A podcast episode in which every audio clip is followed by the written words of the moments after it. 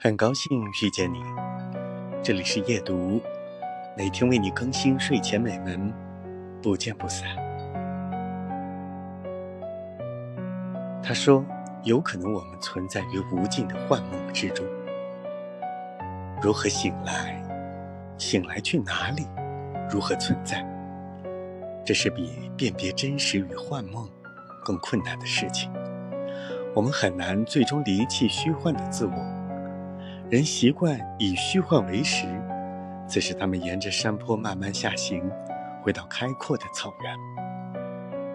碧绿草地上盛开一群群靛蓝的报春花，迎风摇曳。